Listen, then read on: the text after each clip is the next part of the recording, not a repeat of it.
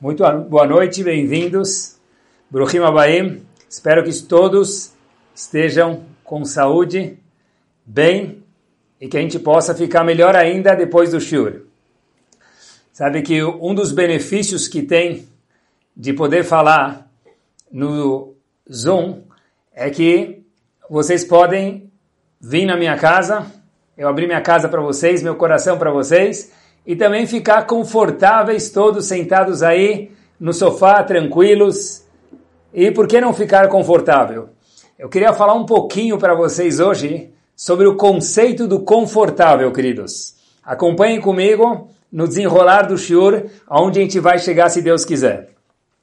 Sabe que cada vez que a gente olha para o Sefer Torah, a gente dá um mergulho no oceano do Sefer Torah, a gente encontra uma coisa mais bárbara do que a outra. A mesma história, a mesma passagem, porém não parece ser a mesma. Porque eu acho que já que nós mudamos, então os nossos olhos, a nossa cabeça, o nosso intelecto muda, a Torá também acaba mudando. Vou contar para vocês uma informação que ela é indiscutível, está na Torá, e sempre que a gente fala ela, as pessoas falam: é sério? Mas isso é verdade? E eu vou falar para vocês que isso sim é verdade. O que acontece, queridos? Olhem que interessante. A gente sabe que o povo Yehudi ficou no Egito e ficaram durante alguns meses ininterruptos de milagres, non-stop, depois de terem sido escravizados por 210 anos. Até aqui, no Big News. Agora, acompanhem comigo de uma forma um pouquinho mais específica. A primeira Amacá, meus queridos, foi Dam, sangue. Segunda, Tzfardea, sapos. E terceira, Kinim, piolhos. A primeira e a segunda praga, os egípcios conseguiam reproduzir. Quando chegou na terceira praga, houve uma peculiaridade, uma novidade absurda. O que aconteceu? Já que o piolho é um ser muito, muito, muito pequeno, os egípcios não conseguiam, com sua magia top, que eles eram magos par excellence, eles não conseguiram reproduzir a macá, a praga de quirim de piolhos. Os egípcios falaram para o Paró, olha Paró, esse tal de Moisés que está vindo não é um mago que nem a gente. Ele não é um mago faixa preta. Ele é outro tipo.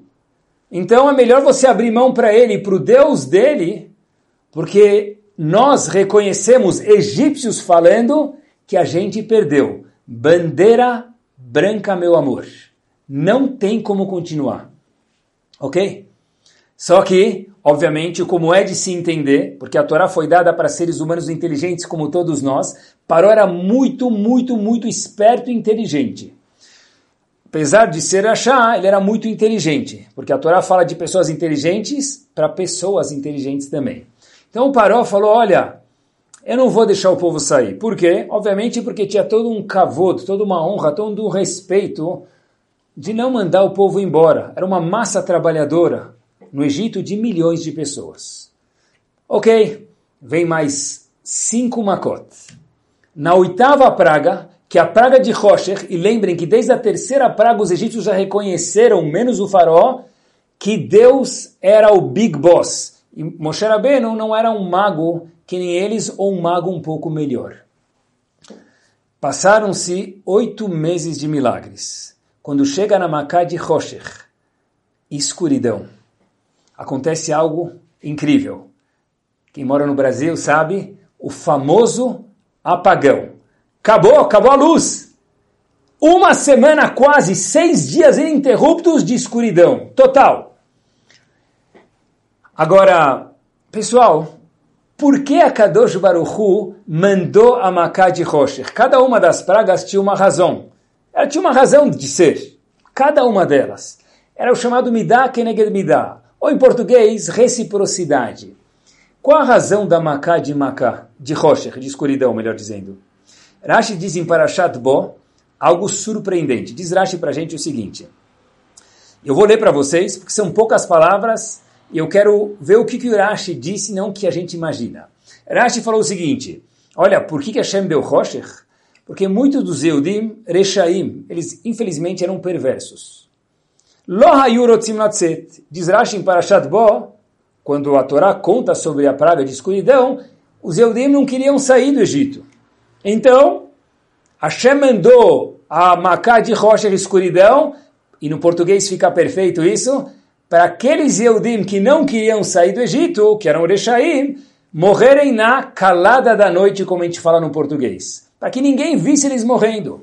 Ou seja, porque houve, mais uma vez, a praga de escuridão, para que quando os Eudim, que não eram Rechaim, não iam sair do Egito, esses Yehudim morressem na escuridão e nenhum egípcio visse eles morrendo, porque senão iam falar, olha, igual que a gente morre, eles também estão morrendo. Foi por isso que Hashem trouxe a Macá de rocha e escuridão. Até aqui talvez seja um pouco novidade, não muito, mas agora vem a bomba. Urashi conta pra gente que a Torá fala quando a gente saiu do Egito, está escrito a palavra Hamushim. A palavra Hamushim, meus queridos, vem da palavra Homesh, one-fifth, um quinto.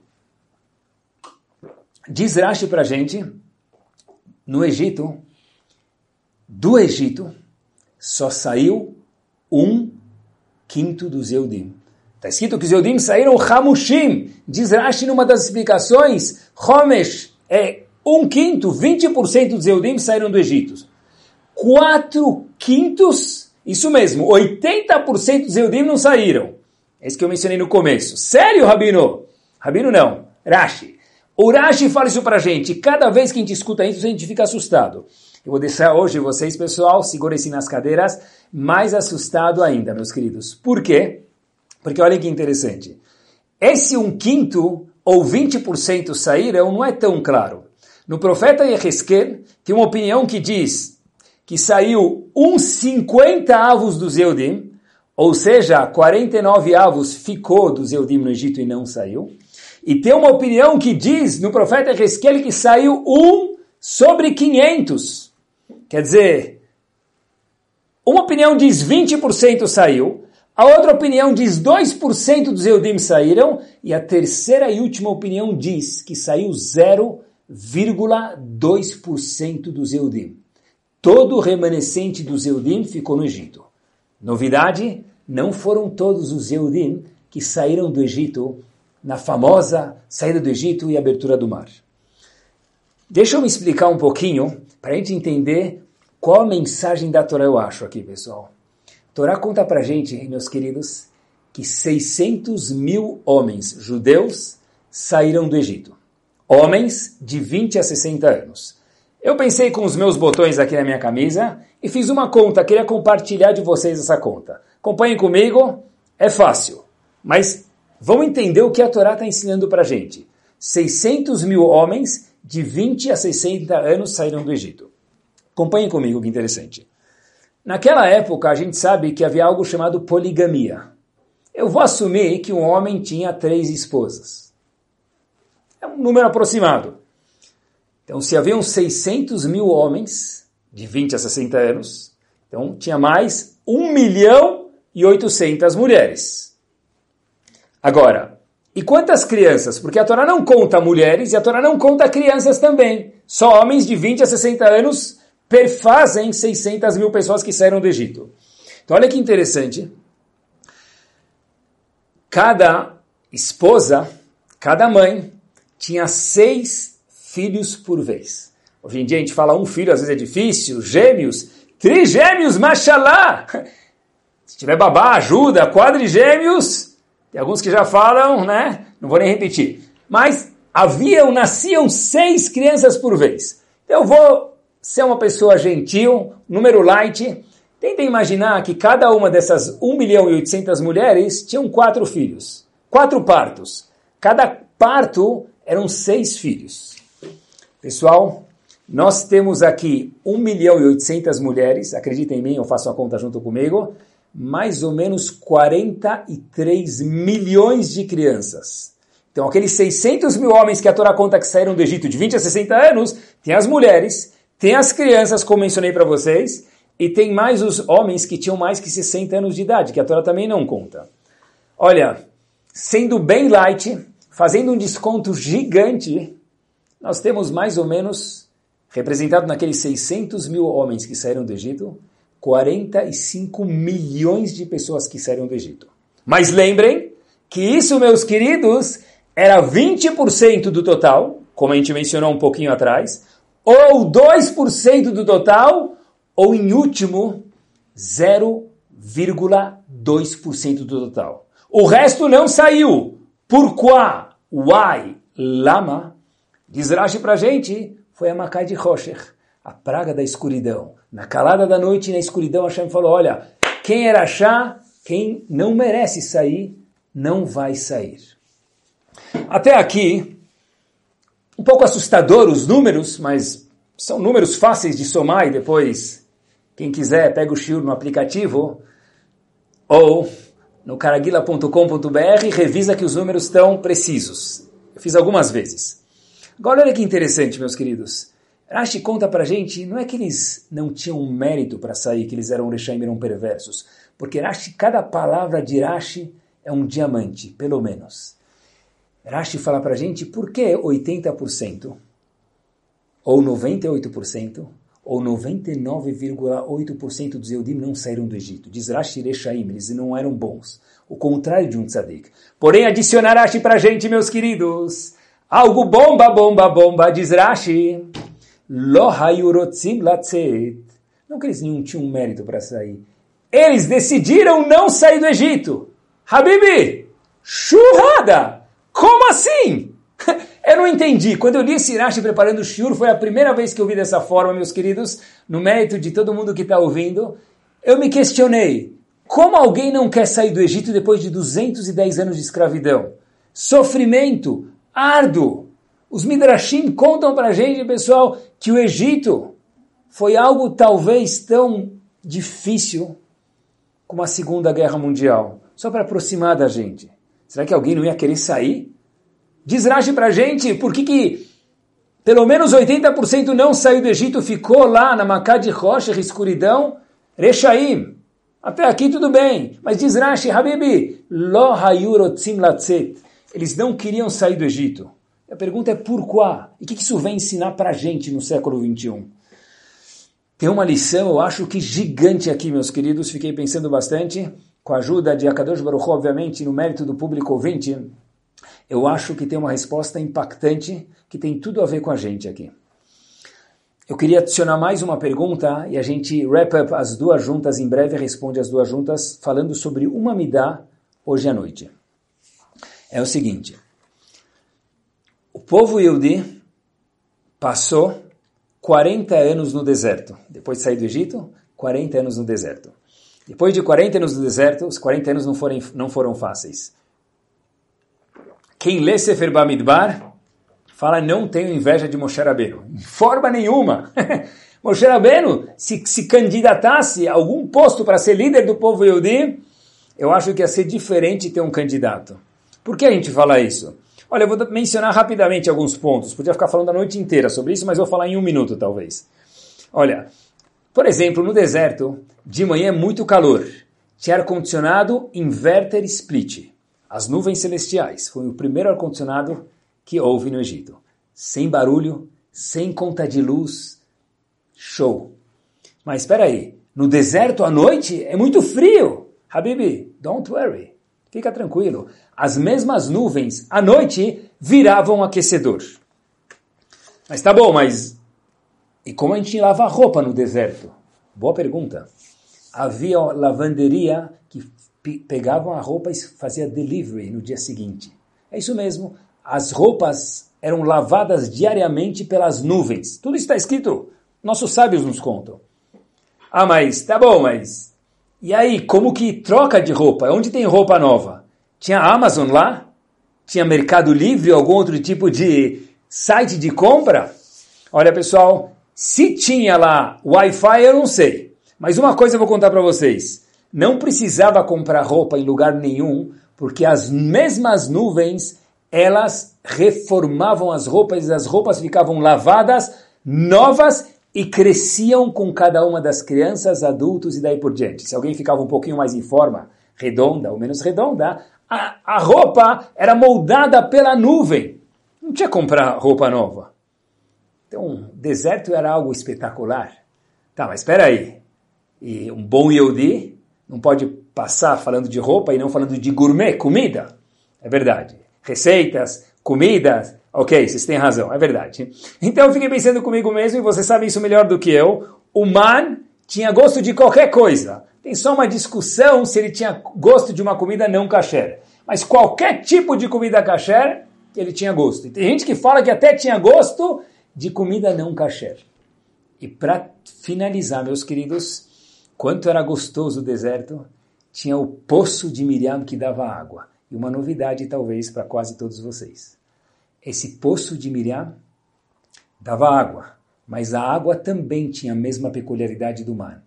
Se alguém pensasse em suco de laranja, diet ou não, conforme a escolha do cliente, o Be'er de Miriam, aquele líquido, descia oh, como gosto de suco de laranja e qualquer outro tipo de bebida que eles queriam. Tudo à la volonté, cardápio à la carte. Não é menu bandejão.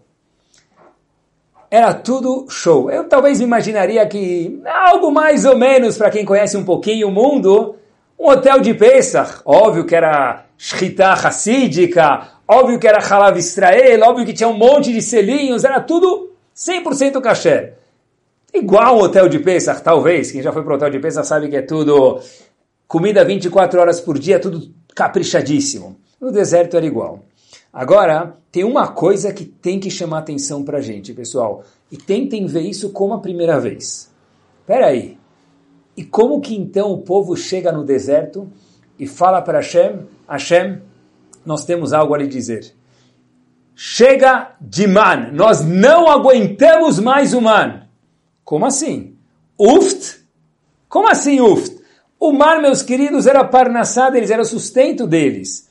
Eu conheço débito automático, vocês também na conta, cada tal dia do mês, pinga uma conta débito automático. Lá era crédito automático. O man caía todos os dias. Era o sustento, era parnassá, era não se preocupar com nada financeiro. Paraíso mesmo. Tinha gosto de qualquer coisa roupa lavada, tudo perfeito. Como que o povo reclamou do mar e da situação? E a outra pergunta é, por que, que não queriam sair na Macá de Rocher, escuridão? Te responde as duas numa tacada só, tem uma lição espetacular para todos nós aqui, meus queridos.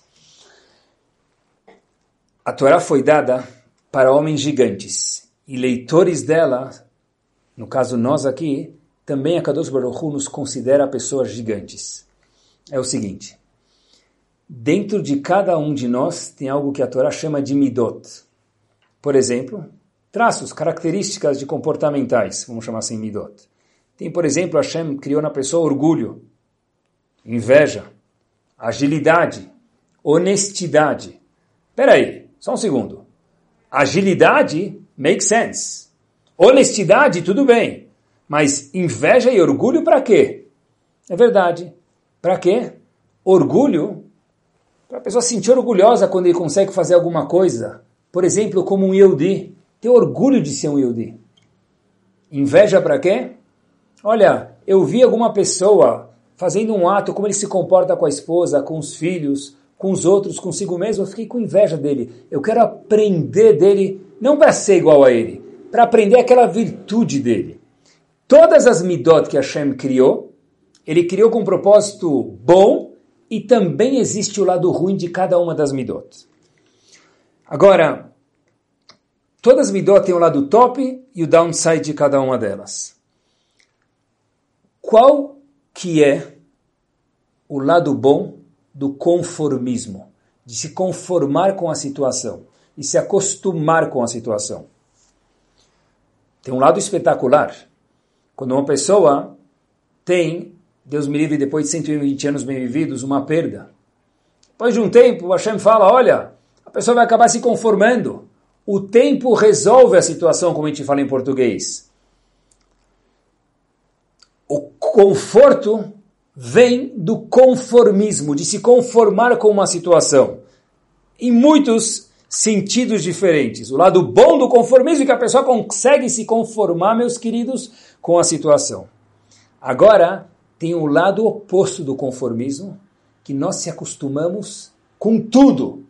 Qualquer ser humano tem uma virtude que pode ser usada para o bom, que ele pode se conformar com qualquer, maiusculamente falando a palavra qualquer, situação, meus queridos. Em contrapartida, tem uma parte desagradável dessa midade de conformismo. O que, que é?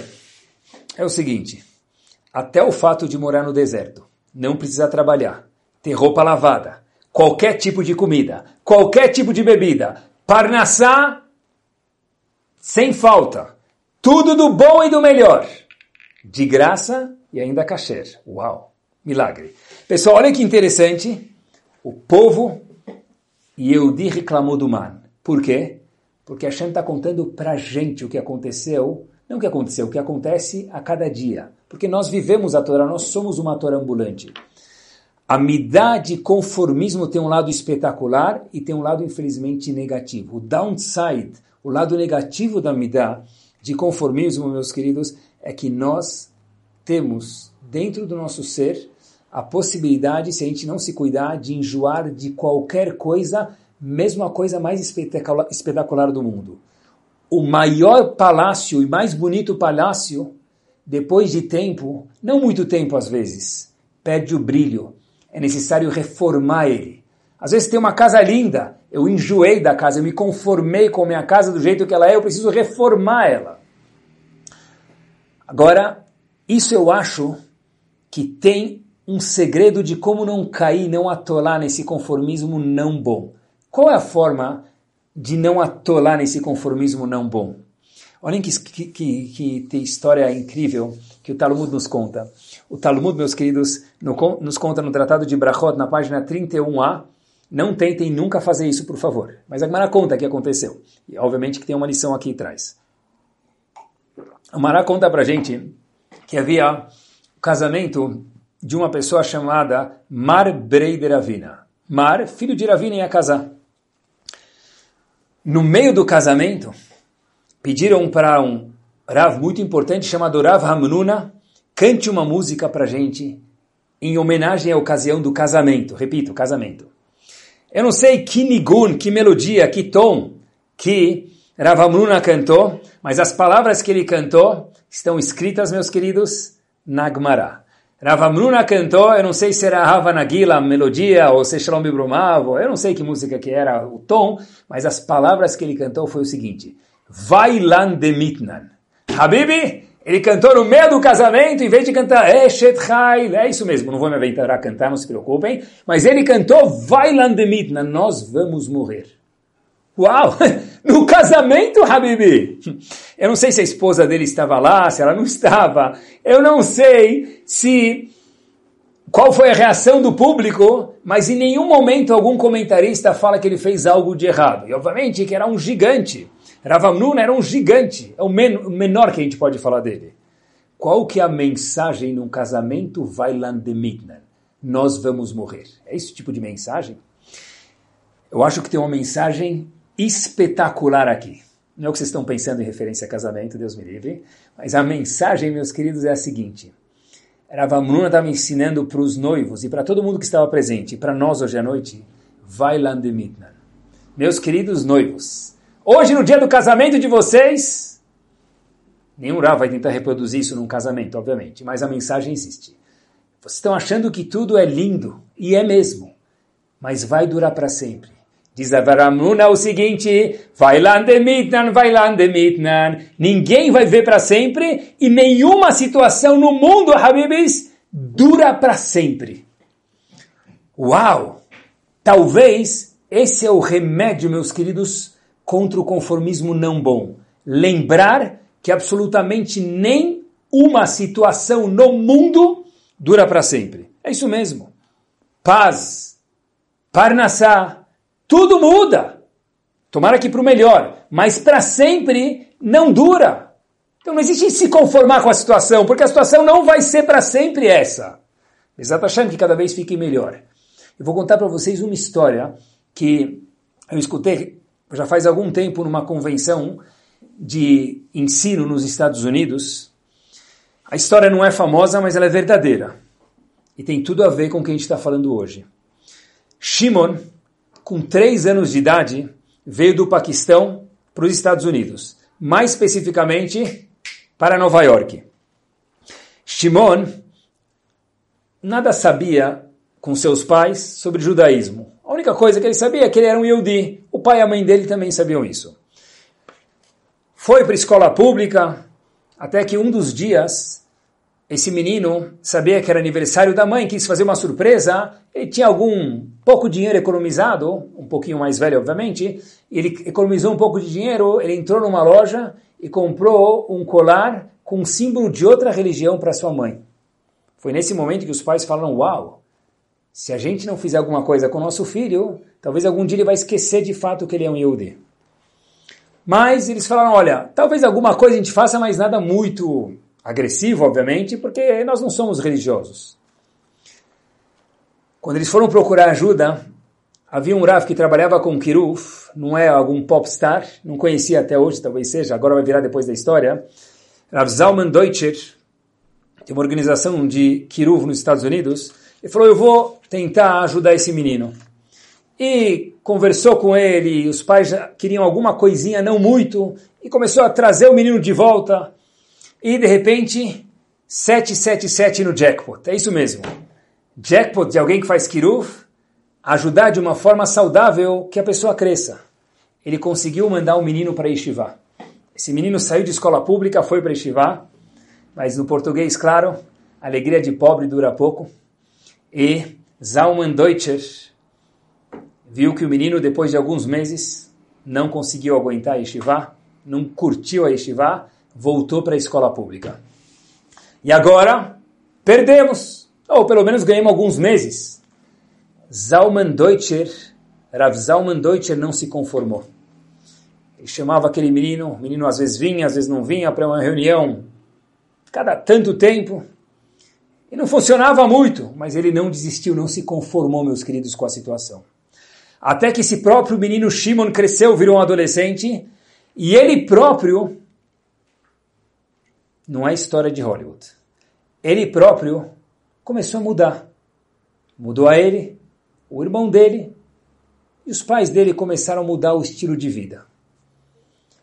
Shimon é o nome dele e o sobrenome dele é Kol Yaakov. Até aí, deve ser que nem arregalou as sobrancelhas de absolutamente nenhum de nós. Mas vou contar para vocês uma coisa impactante. Esse menino, eu falei para vocês, que ajudou a família a crescer irmão desse Shimon, meus queridos, vindo também do Paquistão, era Reuven. Reuven é um dos homens, um dos pilares de uma instituição americana chamada TorahAnytime.com. Depois procurem uma instituição, uma instituição, meus queridos, impactante, impactante, uma instituição que fez TorahAnytime.com, que distribui Torá, um site de Shurim de Torá. Provavelmente vão me encontrar lá também se clicarem em Caraguila, dentro desse site. Distribui 9 milhões de horas de Torá por ano. Uau! Pessoal, que mérito! Cada palavra de Torá são 613 mitzvot. TorahAnytime.com da onde surgiu um dos pilares desse site, dessa instituição magna, que distribui 9 milhões de horas de Torá por, por ano, veio porque Rav Zalman Deutscher não desistiu. Rav Zalman Deutscher disse, e daí que ele saiu de Shiva? Eu vou chamar ele para mais um shiur, e mais uma vez, e mais uma vez, porque a gente não pode se conformar com a situação. Weilandemitnan. É isso mesmo, a situação é espetacular, mas ela não vai durar para sempre. Esse presente, como a gente diz no ditado popular, é chamado de presente, porque é o maior presente do mundo é ter o presente. Por quê? Novidade de hoje, porque não dura para sempre. Porque a vida é assim, meus queridos. Não se conformar. Eu acho que a palavra conformismo é um outro tipo de sinônimo para a palavra o lado ruim do conformismo é um outro tipo de sinônimo, meus queridos, para a palavra preguiça. Sabe que a preguiça é algo nato na pessoa. Rabbeinu Yonah, um dos comentaristas em Pirkei Avot, diz que todo ser humano, sem exceção, isso mesmo. Todo mundo, mesmo ele, todo mundo. Se não tem hoje é porque trabalhou. Tem gente mais preguiçosa e gente menos. Mas todo mundo tem a preguiça dentro de si. Esse conformismo, esse ficar reclinado, confortável no sofá, não sair da zona de conforto na psicologia atual. Outro dia, falando em preguiça, alguém até me falou, olha, preguiça existe em todo mundo. E alguém sabia que eu gosto muito de fazer ginástica, falou, olha, sabe que eu não faço ginástica. Eu falei, ok. Muitos pontos de vista, tá todo mundo bem, graças a Deus, viva até os 120 com saúde. Falou o seguinte, olha, Sabe por que eu não faço ginástica? Falou porque falou, uma vez eu escutei que quando o ser humano nasce, ele já tem predestinado quantas batidas cardíacas ele vai ter durante a vida. Então disse a pessoa para mim, se eu fizer ginástica, eu vou ter, vou acelerar meu coração e vou ver menos. Então, é melhor nem fazer ginástica, para quê? Para ter longevidade. É isso mesmo. Assim que funciona o cérebro, meus queridos, da pessoa atzel, conformada, laid back preguiçosa, zona de conforto. Não posso eu racionalizar qualquer situação para não sair do lugar. Tem uma Gemara no Tratado de Kiddushin, na página 40a, que ensina uma lição, e eu acho que, de verdade, é a primeira vez que eu vejo a Gemara dessa forma. Tem uma lição, um insight psicológico aqui muito profundo, eu acho. A Gemara fala para a gente o seguinte, no Tratado de Kiddushin, na página 40a, diz Gemara eu acho que talvez seja até famosa, mas eu vi uma coisa nova esse ano.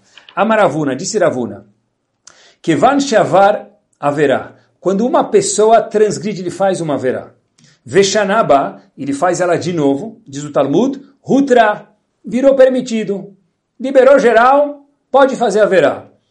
Sai Agmará, para aí um segundo, Pup! Peraí, Hutra salkadadach, pergunta Agmará, Habibi, está me falando que permitiu? porque alguém fez uma verá duas vezes e virou permitido, liberou geral, mutarim lachem, mutarim lachem, mutarim lachem, é permitido? Fala agora, não, não, pera, deixa eu te explicar, para com isso, pera, deixa eu te explicar o que eu quis dizer. Ela, nasit logeter, não, parece que é permitido. Um minuto. Se a Gmará errou, então já devia na edição seguinte trazer consertada.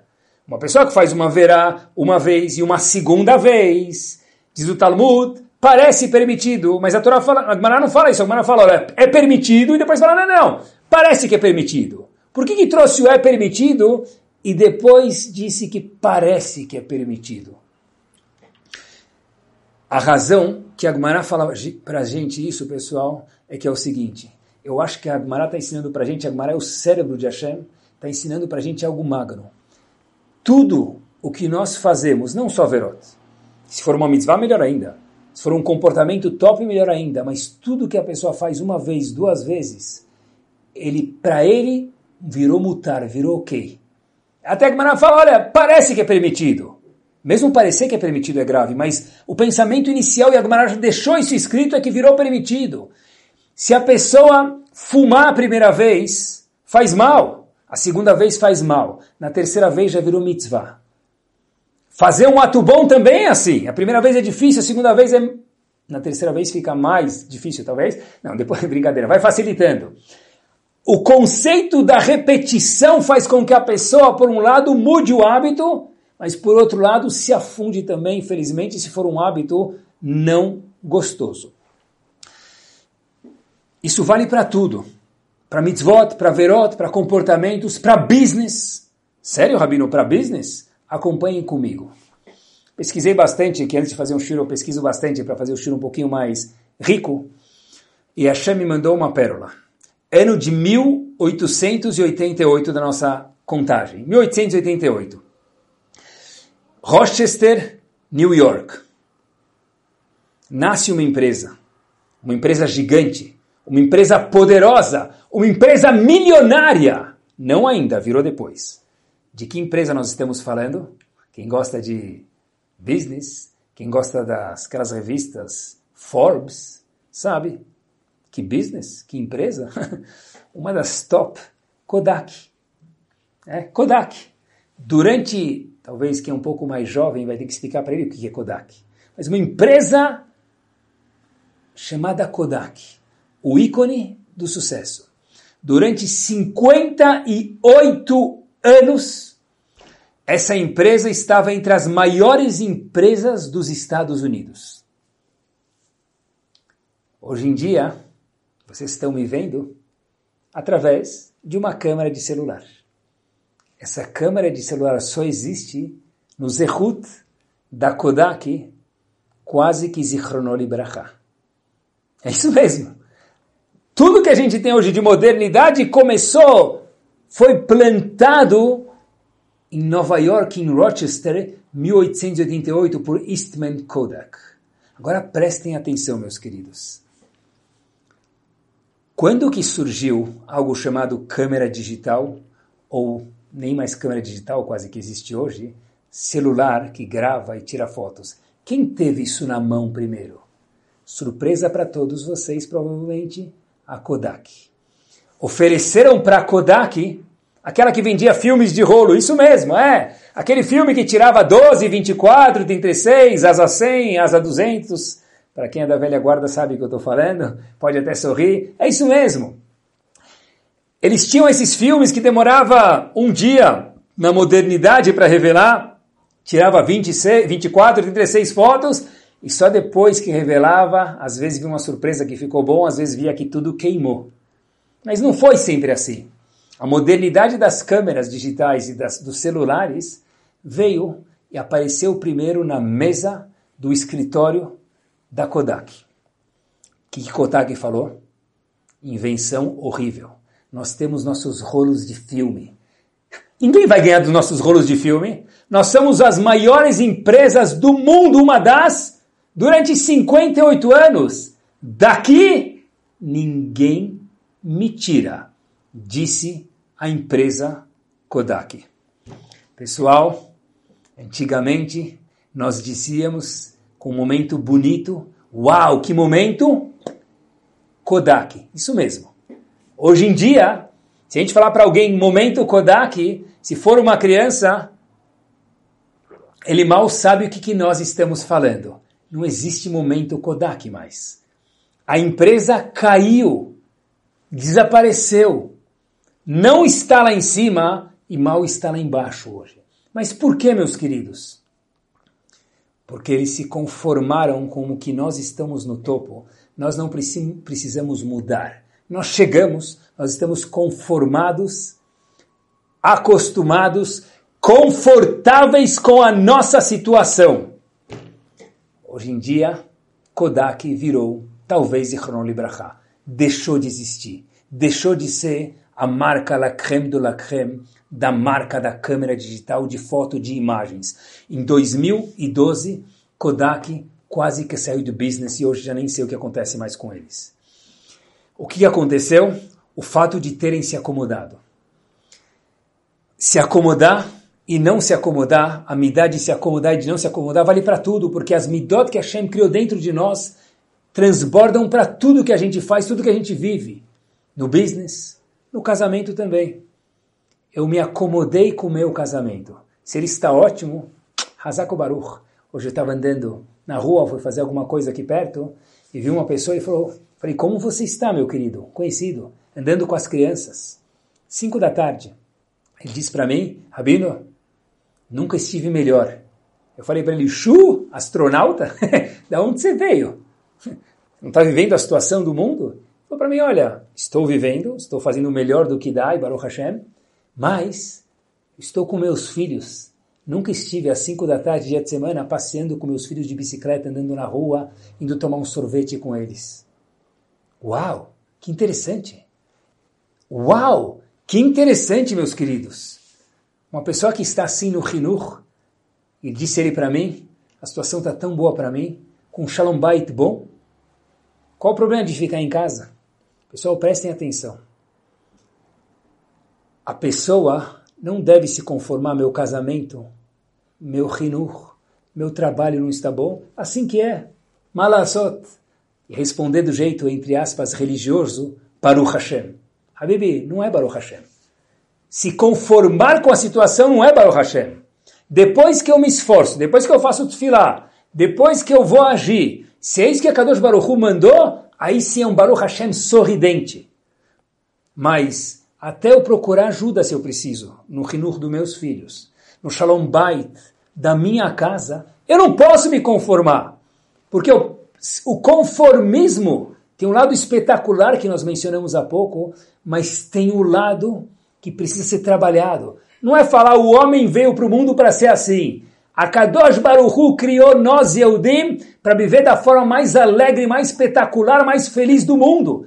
Dentro de casa, fora de casa, no business, em todos os lugares. É mesmo, tem dias melhores e piores, ok, somos seres humanos. Overall, o homem tem que viver bem. Eu me conformo com a situação porque eu acredito em Hashem Baruch Hashem. Isso não é se conformar com a situação, isso é fazer diferente do que Kadosh Baruch meus queridos, me aventuro a dizer, quer de cada um de nós. Precisamos chacoalhar. Daquele chacoalhão, é isso mesmo. E agora a gente responde a pergunta inicial para finalizar. Olha, por que daqueles 45 milhões de judeus que saíram do Egito representavam 20% ou 2% ou 0,2%.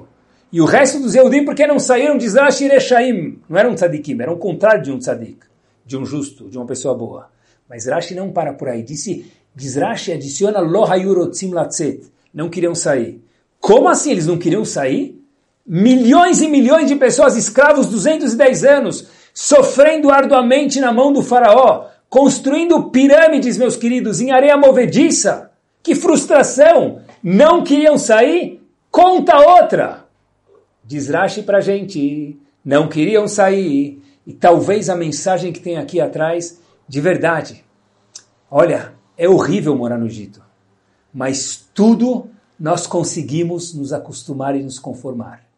Pelo menos, todo fim de dia no Egito, dá para ver algum filminho no Netflix, dá para jogar bola alguns minutos. Eu sei que eu tenho meu arroz e feijão diário, eu já sei onde meu amigo mora. Sair para o deserto? Mudar? Para com isso, eu não. Eu não quero sair. E meus queridos, lembrem para sempre, 80 ou 98 ou 99,8% dos Eudim não saiu do Egito, não entrou para a história e nada nós conhecemos dele. Uma coisa a gente conhece deles, que eles se conformaram com a situação e não queriam sair, queriam ficar por lá. Eu vi uma parábola, vou contar para elas uma parábola curta, vou contar ela para vocês e com isso a gente termina. Havia uma vez um senhor sábio andando por um, um vilarejo, um pouco mais, um sertão, um lugar um pouquinho mais abandonado, e aí ele anda com um discípulo dele e vê uma família, eles entram lá, a família recebe eles muito bem. Aquela família era um lugar potencialmente lindo, tinha uma vaca, serviram para ele um copo de leite, não tinha mais nada para servir para ele. Esse senhor agradece, sai de lá, vê a vaca que deu leite para eles perto de um abismo e fala para o discípulo dele: empurra a vaca. O discípulo fala: Mas como? Eles foram tão gentis com a gente, empurra a vaca? Mata a vaca, eles deram leite para a gente. Diz o discípulo, diz o professor para o discípulo: empurra a vaca. O menino foi lá, obedeceu ao chefe, empurra a vaca. Não entendeu por quê? Anos depois, aquele mesmo aluno passa com o mesmo discípulo naquele mesmo lugar. E eles veem algo impactante. Vê uma fazenda grande, com plantações, com muitas vacas, com muitos cabeças de gado, muitos alqueires de plantações. E o mestre fala para o seu discípulo: se a gente não tivesse jogado aquela vaca no abismo, até hoje seria uma família com uma vaca e um copo de leite por dia. Às vezes, a Kadosh Baruch Hu manda para cada um de nós. A vaca indo para o brejo, no português, claro. Mas é para poder sair da zona de conforto e crescer. Ter uma oportunidade de florescer no Hinuch, no Shalom Bait, na minha religião, no meu Shabat, na minha felicidade, em tudo. A vaca foi para o brejo, mas, meus queridos, a fazenda floresceu. Terminamos com essa frase. Eu acho que um Yehudi esperto, O Yehudi inteligente é aquele Yehudi que escreve a vida dele não a caneta, a lápis. De vez em quando ele apaga, escreve outra frase sobre o que é o Shabbat dele, sobre o que é o casamento dele, sobre o que é a educação dos filhos dele, sobre como ele olha para o espelho, como ele sorri quando ele sai na rua, quando ele, quando ele tem saúde de manhã. É escrever a vida a lápis e cada vez dar um upgrade na nossa vida. Que Bezrat Hashem possamos cada vez melhorar, se conformar com coisas ótimas e cada vez ter coisas melhores na vida, podemos crescer, sair da zona de conforto, sermos Eudim felizes, saudáveis e com muita brachá.